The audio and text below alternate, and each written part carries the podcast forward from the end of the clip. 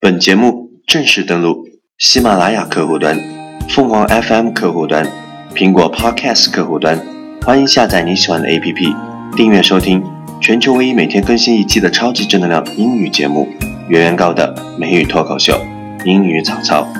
Good morning, everybody. It's Friday today. Time to wake up. You are listening to Ranking English Talk Show, an attractive and awesome radio program. Yo, listen up. My friend Melissa told me yesterday. It's not alarm clock, not dreams wake me up every day, but Yuan Gao's English morning. 昨天我的小伙伴告诉我，每天早晨叫醒我的不是闹钟，也不是梦想，而是圆圆高的英语早操。Okay, time to study English. 没有高富帅做男朋友的女同学，仔细听。Our focus today is perfect guy is not the one who has most money or who is most handsome. It's the one who knows how to make smile every day. 完美的男生不是最有钱的那一个，也不是最帅的那一个，而是最知道每天怎么哄你开心的那一个。Keywords 单词跟我读：perfect，perfect，完美的；money，money，金钱；handsome，handsome，帅气；nose，nose，了解；smile，smile，微笑。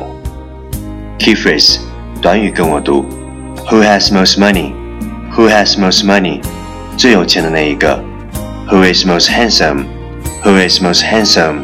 最帅气的那一个。How to make smile? How to make smile? 怎么哄你开心？OK，句子跟我读，慢速版本。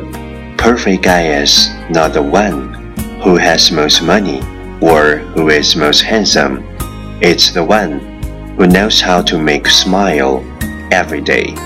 Last one time, catch me as soon as possible. 跟上我的节奏，listen carefully. Perfect guy is not the one who has the most money or who is most handsome. It's the one who knows how to make smile every day.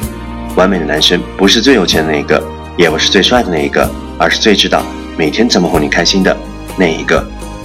第一千四百八十七天，敢问一声，你敢不敢抛开世俗？